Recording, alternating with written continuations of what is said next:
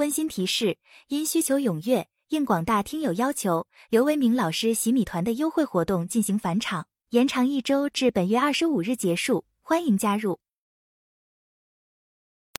大家下午好啊！二零二三年十二月二十二日十六点三十八分啊，A 股呢在今天这个表现的弱势不改，全天震荡，最终呢是大多数指数都是收低啊，这样的话呢也就使得 A 股啊录得了连续第五周的下跌啊，并且呢是创出了年内或者是在三年以来的低位啊。同时呢，北向资金是持续净流出，那么显示整个的这个市场的主体基调啊仍然是相当疲软啊。那么今天呢，有消息传出，这个几大国有银行啊相继宣布啊这个调降存款利率，大约呢是十到二十五个基点。我们在前面讲了，就是商业银行现在面临的问题比较多啊，所以说这个净息差呀对他们来讲呢还是非常重要啊。那么，随着市场的变化，利率的变动也是必然的。那么，因此呢，这个下调存款利率啊，一方面呢是和当前啊相对比较疲软的经济形势相符合啊，当然也和相对比较疲软的通胀相符合。那么，另外呢，也和这个商业银行本身的经营状况啊是相吻合的。那么我们在前面讲的 LPR 的调降以及政策利率 MLF 啊这样的一些利率的调降，它需要这个在银行金融系统啊息差相对比较合理的状态下才能够进行。所以，那么在这一次的这个国有大行带领之下啊，整体的存款利率预计会有所下行。那么在年末这个时点进行这个调降啊，其实意味着呢，在明年的年初啊。政策利率以及商业银行的贷款利率都有可能会同步的去下调啊，也就是我们以这个央行的 MLF 啊和这个银行的 LPR 啊来做这个观察，有可能会在明年的一季度啊，就是春节前后啊进行下调啊。当然呢，与此同时，这个像存准率也有一定的下调空间啊。这样的话呢，也就符合啊，在明年啊这个以增长。啊，为最重要的任务的前提之下，那么货币政策和财政政策呢都有双放松的这样的一个预期和一个大势所趋啊。但是呢，我们在前面呢也和这个社群里面的这个朋友们去呃讨论过啊，就是即便呢有相应的一些利率啊、存准率的下调，那么它也是为了这个托底经济啊，使经济呢变得平稳起来，同时呢。让经济达到一个相对比较正常的一个增长速度的这个水平，它不会是一个强刺激啊，而且也构不成强刺激啊，因为现在的这个通胀形势以及经济增速啊，啊，你必须要有非常猛烈的货币供应的增长以及货币政策啊，货币利率的这个下调才能够构成强刺激啊。现在只要是相对比较温和的这种调整啊，都不会构成强刺激。所以呢，我们对于这个货币政策，呃，即便在明年一季度会出现一些比较明显的变化，也不要给予太过这个高的这个期望值啊，这是一方面。那么也就意味着我们对市场啊，不要有一个非常这个猛烈波动的一种预期啊。但是呢，这个政策的相应调整，它一定会对整体经济和资本市场带来好处啊。所以呢，我们从长远的一个角度上来讲呢，只要出现了政策这个转变。可以将它视为市场的一种这个利好和支持啊，只不过呢，呃，不要太过啊期望这样的一些调整就能够改变整个的一个经济和市场的长期大趋势啊，它会对短期啊、中期一些市场的波动带来一些影响啊。关键的还是要看未来啊，这个一方面啊是风险它出清的程度啊，另外一方面呢，经济恢复的这个增速的程度啊。总体来说呢，市场仍然相当弱啊，未来呢仍然有继续向下寻底的这个空间啊，并且呢，我们从非常超长期的这个角度来看呢，距离我们呃战略去抄底的这个时机啊以及位置呢越来越近啊，但是还是需要等待的啊，等待市场呢将过往的啊一些这个渣子呀啊泡沫呀彻底的逃掉。啊，然后呢，才能够去使这些真正的优质资产啊，能够去见到底部以后长期上涨。这是市场自我风险出清的一种过程啊，这种过程呢是不以个人的意志为转移的，而且呢也不应该啊给予太多的这个干预啊。近段时间呢，这个随着市场啊继续下跌，跌破三千点，那么相关的一些这个专家学者啊，关于股市的言论呢，大家议论也比较多啊。那么尤其是像刘继鹏啊，他所说的这个股市啊，应该是到四千点啊。现在国家呢应该拿出钱来，别管是国家队的什么钱啊，投入进去，要买入百分之五的这个股票的市值啊，把这个股指拉到四千点以上啊，也就是上证指数拉到四千点以上。那么搞好股市是当前中国经济唯一的啊一种办法啊一条这个道路，而且把这个市场呢拿到四千点以上，那么就是融资啊也解决了，然后这个消费也解决了，那么经济呢也就向好了啊。没有四千点，呃三千点三千点以下，那么整个的信心是不行的啊，这个未来的经济就会受到冲击等等等等啊这种说法。那么其实我们在之前若干年里面呢，就呃总是听到这种声音啊，只要市场下跌啊，比如说跌到三千点附近啊，或者是三千点以下，那么相关的声音就会出来啊。尤其是这个呃刘继鹏教授呢，他在每一次市场下跌的时候都有相似的一些言论啊，而相关的声音呢，这个当然啊也会受到非常多的这个市场普通投资者的这个欢迎和支持啊。那么股市涨，当然普通投资者来讲，他就会赚钱啊，尤其是这个呃被深度套牢的投资者，更是希望啊股市上涨。但是呢，作为我们客观理性的来去分析啊，呃这种说法其实呢是有非常大的问题啊。那么甚至来讲呢，可能是呃对于一些基础的常识都是没有办法啊去这个相吻合和说得过去啊。那么刘教授呢，对于这个股市的点位很看重啊，就是四千点啊，至少要四千点啊，四千点以上就会解决什么问题呢？一个是解决了消费的问题，大家手里边有钱了，所以说可以消费；另外会解决融资的问题啊，因为这个整个的啊股权的价值上涨吧，相关的融资的这个呃规模也会上涨啊，大家的融资也会比较便利，那么整体的经济就会上上行啊。那么，关于如何将这个市场拉到四千点呢？啊，可以国家来出钱啊，国家队来去拿钱出来，像日本央行那样啊，然后去买入这个股票的 ETF，把这个整个的股指的往上拖啊，这样的话就会解决问题。听上去很过瘾啊，但是实际上啊，它是这个有悖于基本的常识啊，也有悖于市场的基本规律啊。我们先说这个。拉到四千点就能够去使啊人们的消费这个增长这个事情啊，首先第一个啊这个市场的价值啊市场的点位啊也就是市场的估值啊是市场的投资者参与过程中共同博弈出来的一个结果啊，因为大家觉得这个市场就值这么多点，所以说才把这个市场打到这样的一个水平。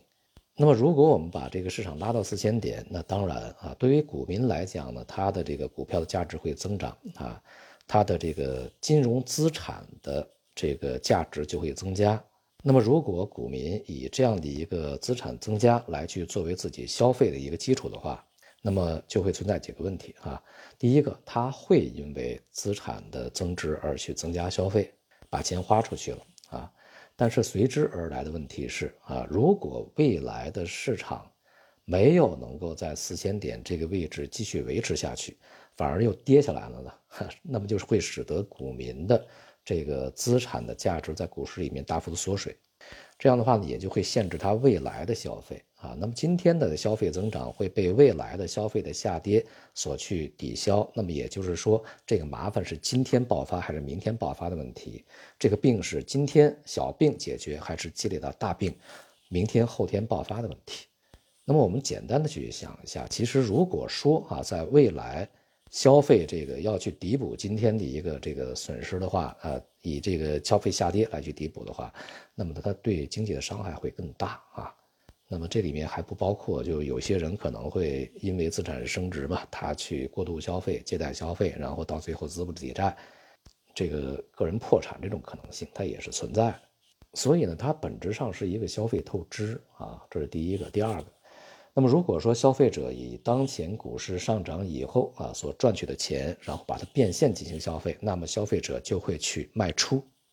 那么当然，我们现在所说的消费者就是股票的投资者哈，股票投资者卖出会造成什么呢？会会造成市场下跌啊。在这样的一个过程中啊，大家都卖出啊，市场下跌了啊，那么这个时候你所谓的四千点还能留得住吗？这就是一个悖论。啊，你没有办法维持到四千点啊，那么股市下来了以后，大家还能够消费吗？啊，当然也就没有办法去变现消费了啊，这是第二点。那么第三点啊，这个如果我们把这个股市拉到四千点，那么一方面是解决消费问题，另外一方面解决融资问题。那好了啊，就是说这个在这样的一个点位呢，上市公司、上市企业可以呃根据这样的一个市值来去进行融资，这样融资就多了。但是这个时候呢，股市不要下跌。如果股市下跌的话，它在什么样的一个水平融的资啊，它的抵押物就会大大的减值缩水，这样也就使得在股市比较高的水平，大家疯狂融资啊，融的非常多，然后疯狂扩张，觉得自己很有钱。但是，一旦股市下跌，那你的这个资产缩水的情况之下，就会造成。和这个消费者一样的资不抵债啊，这个时候你会被迫的去卖出股票，同时啊，或者说你你会出现一个这个破产清算啊这样的一些情况，它不仅仅是你经营这个面临这个风险的问题啊，恐怕会危及你整个企业这个生存的问题啊。那么那个时候对于经济的影响会有多大的啊？它对于经济的伤害会有多大的啊？是不是想到这个问题啊？当然啊，这像刘继鹏教授呢，他也会这样讲：我们可以把这个股市就维持到四千点，不让它下跌啊。那么为什么为要维持在四千点呢？是因为我们国家的经济增长的速度要比美国快啊，美国才二点几，我们国家增长是五点几，而且呢，我们国家增长速度快，呃，因此呢，我们的国家的这个股市的市盈率就应该会稍微高一点啊，别的国家十五倍左右，我们国家就能够就应该能够达到二三十倍。那么这个说法呢，其实也是小学算术不及格啊。那么是否啊，就是市盈率五倍、十五倍、三十倍的这样的一些投资者，他们对于这个投资收回的年限，呃，他们的这种这个期望值以及忍忍耐程度就不一样呢？啊，比如说有只股票的市呃市盈率是三百倍啊，那么也就意味着三百年它才能够收回投资；有的市盈率是四倍，大概四年就能收回投资。是否意味着这个甲和乙这两个投资者对于整个收回投资的这个？预期的年限容容忍程度是不同的呢，三百倍市盈率的那个投资者，我就能够忍受三百年以后才能收收回投资，我死了以后子子孙孙去收回投资，是这样吗？不是的啊，这个是一个非常错误的一个概念。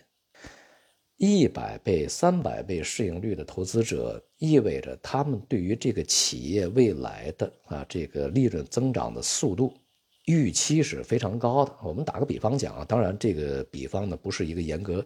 呃意义上的一个数学方面的这个严丝合缝的比方，我们只是说一个呃相对比较这个直观的一种这个说法啊。比如说他们认为啊，今年的这个企业它的利润是一百个亿啊，打个比方讲啊，那么以它现在的一个增增长的速度，它因为是一个成长企业，它未来的。产品和市场空间都非常之巨大，利润空间非常之大，所以我认为今年是一百个亿，明年就是二百亿，后年就是四百亿，大后年是八百亿，大大后年是这个一千六百亿啊，大大大后年是三千二百亿，他是这样去预期的。所以说，他真的是愿意容忍三百年以后才能收回成本吗？当然不是的啊！如果以这样的一个速度增长的话，它同样会是在。这个比较短的时间里面去收回投资啊，甚至达不到十五年啊，大概几年啊，十年就会收回来了，比这个你那个十五倍市盈率的这个收回来的这个投资的速度还要快啊，这是他的一个预期。而相对比较合理的市盈率，比如说十年、十五年啊这样的一种这个 PE 啊，投资者他的期望值什么的，他的预期是什么样呢？那也就意味着今年可能这个这个企业的这个利润是打比方讲是一百亿。明年呢，它可能就是一百零五亿，后年就是一百零啊一百一十亿啊。打比方讲，大后年是一百一十五亿，大大后年一百二十亿，大概它就是这样的一个增速往上走的，它不是一个几何级数的增长。所以说啊，每年的利润增幅这个不同啊，当然所期望的这个未来的收回投资的这个年限啊的，也就是这个不是现在这个。名义上的市盈率所反映的那个时间啊。那么到最后的结果可能是啊，这个十倍市盈率的公司与三百倍市盈率的公司，他们这个投资者两个人啊是同时收回了这个投资成本，甚至是这个三百倍市盈率的这个投资者比这个十倍市盈率的投资者，他这个收回的成本、收回投资的这个时间还要短啊，它是这样的一个过程。而中国的问题在哪里呢？啊，现在刘继鹏讲，我们中国的经济增长百分之五点几，比美国要高。那么，如果明年中国的经济是百分之八点几，后年是百分之十六，大后年是百分之三十，这样的一个比较高的市盈率是合理的啊。但是，我们现在中国所面临的问题是，未来的潜在的经济增速会下行。过去是百分之十几、百分之九、百分之八、百分之七、百分之六，现在是百分之五，未来有可能是百分之四点几、百分之三点几，它是这样的一个过程。未来的潜在经济增速会下行。那么在这种情况之下，我们对整体的市场估值而言，你是应该是调升呢，还是调降呢？当然，它应该是往下调，而不是往上调。这就是一个非常简单的小学算术问题。好，最后一个问题啊，我们要维持一个股市这个合理的点位，要把股市维持在某一个点位，那需要钱呢，真金白银啊，其他都没有用，钱从哪儿出呢？社保、养老基金，这个基金那个基金，难道这些基金不是为了这个投资者居民去投资？那么当然是。比如说养老基金，它投进去以后赚不赚钱，有没有收益，它直接影响到了我们未来整个全体中国人养老的问题。如果它亏损严重的话，中国人退休以后养老就会成问题，没钱了。所以，为什么这么些年啊，这个相关的监管部门，然后千呼万唤啊，就是我们长期的这个资金要去入市啊，这个大规模的提高这个呃股票的配置比例呀？那为什么人相应的一些这个，尤其是社保、养老基金这些人家没有那么的冲动呢？是因为人家肩负着要去一定要去赚钱的责任，不能够说我投进去以后不赚钱的情况下。我承担这个风险啊，所以你这个别管你怎么讲，我都不会那么盲目的去往进走啊。那么我投进去以后，这些年我赚不了钱怎么办啊？这是人家自己要去想的问题。那么好啊，这些钱的一方面它是有限的，不可能取之啊源源不断啊，取之不尽。那么另外一方面呢啊，这些钱呢它也不会听指挥的。那么好啊，如果要把股市拉上去，它就需要去有钱，这些钱从哪儿出？啊，那么如果是国家财政出的话，国家财政现在是很困难的，卖地收入在减少啊，这个经济下行，那么税收在减少啊，那么怎怎么去增加财政呢？难道去增加多少这个赤字去投入到股市里面去吗？啊，这是第一个，第二个啊，即便是这个出赤字啊，来去这个投入到股市里面去，当然也就会从社会面上这个吸收同等规模的资金啊，进入到国债。这个财政里面去，那当然同时也是对于社会资金的一种这个缩减吧。啊，这些社会资金都买了国债了，然后国债买了股市了，那么这些社会资金本来是要去进入实体经济的啊，这样的话进入了一个虚拟资产，对于中国经济是有好处呢，还是有坏处呢？啊，这是一方面。另外一方面，如果是财政没有钱的话怎么办？最终啊，这个刘继鹏讲到了像日本那样，又通过央行来去买，那也就是央行要印钱吧？啊，日本央行。这个在市场上所做的这些举动，确确实实是史无前例、独一无二的，没有任何一个央行啊，这个印出钱来去供给这个股票市场的一个这个买入啊，只有日本央行独一份。但是啊，我们要清楚的是啊，日本央行这么做是在日本往啊日本的这个泡沫经济破灭以后大约。啊，至少二十年左右啊，才实施的一种这个呃措施，泡沫经济破灭嘛，啊，就一方面是楼市，另外一方面是股市，那么第三个就是金融体系，尤其是银行啊，这个大量的这个破产啊。首先，第一个，中国经济还没有走到这个地步；第二个啊，即便是日本央行采取买入股票 ETF 这个手段。但是在此之前，它实行的货币政策啊，一个是零利率，甚至是负利率；第二个是 QE，也就是量化宽松。当然后来呢，就是走向了 QQE 啊，就是所谓的质化量化宽松啊，不只是去大量的投入这个货币供应，同时呢，还要把这个收益率啊曲线的进行控制啊。把这些手段使得差不多了以后都没用的情况之下啊，这个日本央行才去入市买入 ETF 啊，买入股票。而我们国家现在的这个利率空间啊，这个货币供应的空间啊，还有财政空间，其实都还是有的，还远不到非要去拉抬股市去这个啊影响整个经济的这个地步。况且啊，我们解决股市的问题其实是一个本末倒置。为什么这么讲呢？股市是经济的晴雨表，它的运行是通过经济来的啊。经济未来好，股市涨；经济未来差，股市跌。而不是倒过来。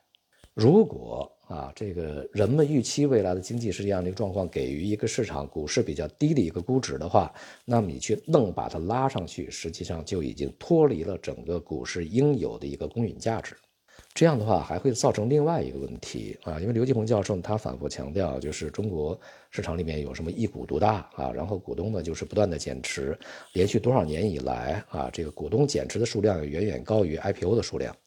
因此呢，造成这个股市的连连年的这样的一个失血啊，所以说股市起不来啊，这是刘继鹏教授反复强调啊。